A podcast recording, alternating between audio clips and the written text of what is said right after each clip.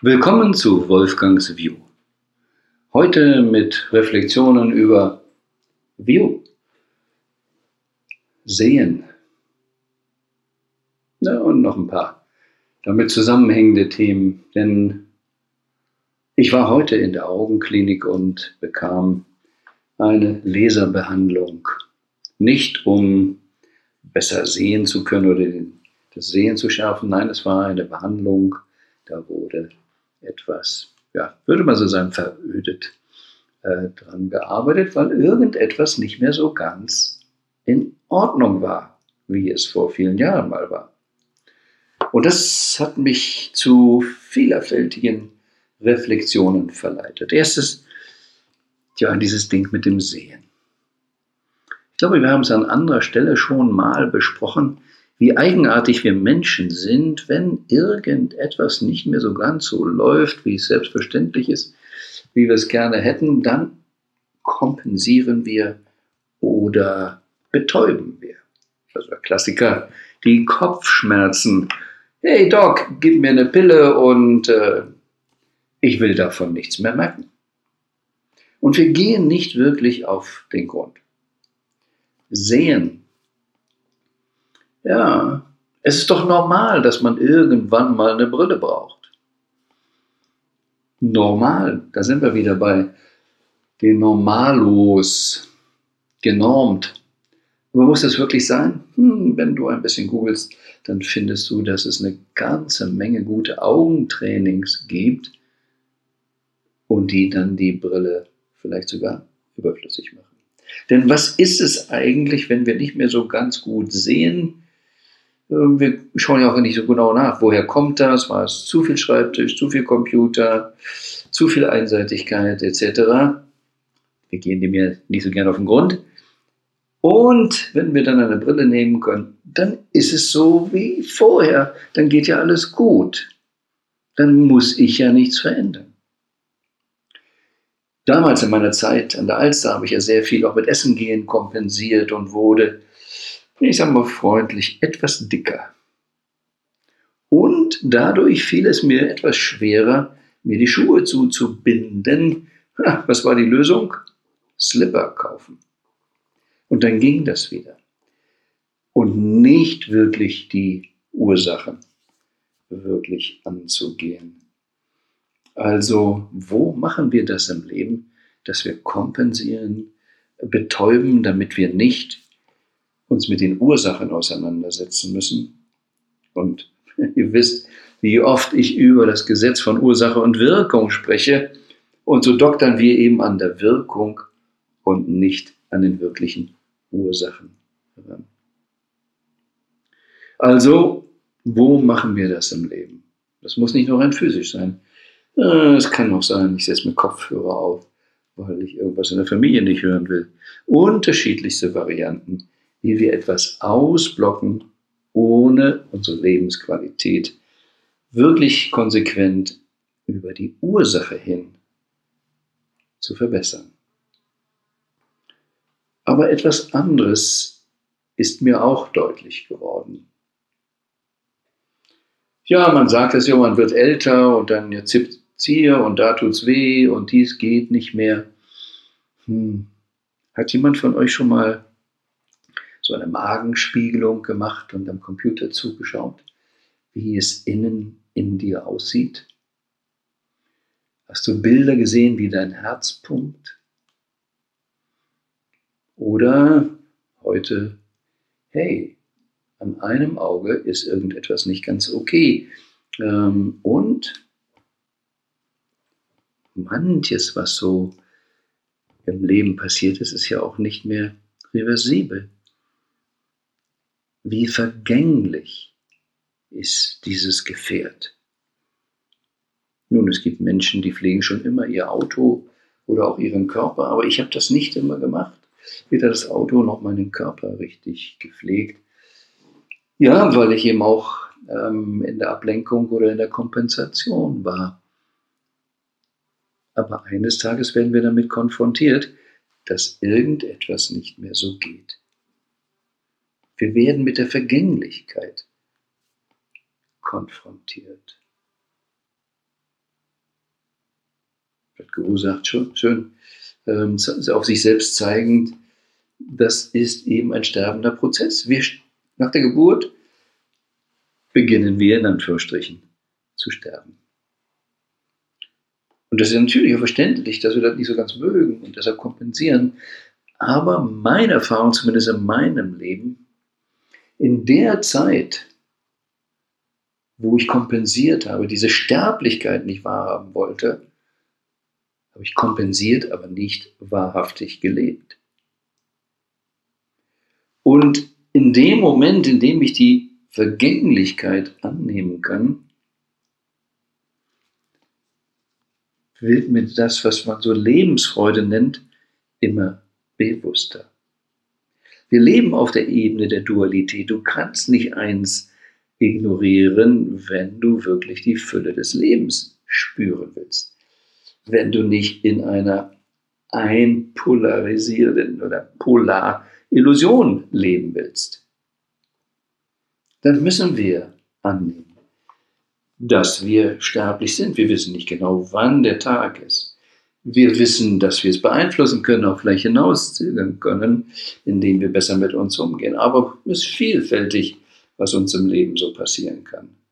Wie gehen wir mit uns um? Rein von Ernährung etc., von Sport, von Geist, Mindset. Wie sind die Beziehungen? Und bisher scheint es wohl so zu sein, dass für die Langlebigkeit ganz entscheidend die Beziehungen sind. Ganz entscheidend. Wieso? Aber das ist ein anderes Thema, weil eigentlich Beziehungen das Wesentlichste im Leben sind. Aber auch alle guten Beziehungen, die du hast, wirst du irgendwann wieder loslassen müssen, denn wenn du gehst, kannst du nichts mitnehmen. Und das ist immer so ein Thema, wenn Wolfgang darüber spricht, Millionär Spirit und ah, was meint er nun damit genau? Ja, ich war mal in einer Position, und ihr kennt das mit den Purpose-Quadranten, dass ich glaubte, Geld ist das Wichtigste. Don't get me wrong, I love it. Es ist auf diesem Planeten von großer Bedeutung. Was konnte ich reisen? Was konnte ich erleben? Mit Privatflieger durch die Welt gehen und so weiter. Alles wunderschöne Sachen erlebt. Aber wenn dabei, genauso wie an meiner Alster-Thematik, super Fassade, bestes Büro, Designermöbel, aber meine Seele lebt da nicht, oh, dann kompensieren wir wieder und leben nicht wirklich. Tiefe, echte Lebensfreude ist erst dann möglich, wenn wir die Vergänglichkeit akzeptieren. Und jetzt gebe ich dir einen Satz, da musste ich ein bisschen schlucken oder zugegebenermaßen, ich wollte ihn nicht gleich akzeptieren, als ich ihn zum ersten Mal hörte. Wenn du nicht weißt, wie du verletzt, dann weißt du auch nicht, wie du liebst, wie man liebt. Also wenn du nicht weißt, wie man andere Menschen verletzen kann, dann kannst du gar nicht lieben. Ja, wie geht das denn? Na gut, wir sind wieder auf der polaren Ebene und du kannst nämlich nicht ausblocken. Und wir kommen alle historisch eben als Menschheit eben ja auch aus einer Zeit, wo es normal war, dass wir uns die Köpfe eingeschlagen haben. Deshalb dieser Klassiker Auge um Auge, Zahn um Zahn bedeutet ja, lass uns davon wegkommen, wild immer um uns zu schlagen. Denn wenn früher irgendjemand jemand reizte, jo, dann konnten wir wie im alten Westen, wilden Westen Colt ziehen und erschießen, der hat mich genervt.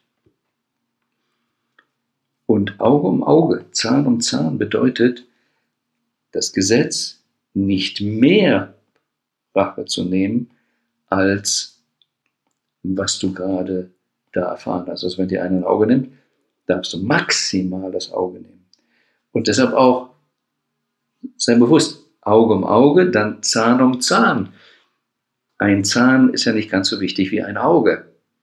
Also in diesem Satz geht es vom Größeren zum Kleineren. Auge um Auge, Zahn um Zahn und nicht Auge um Auge, Kopf um Kopf.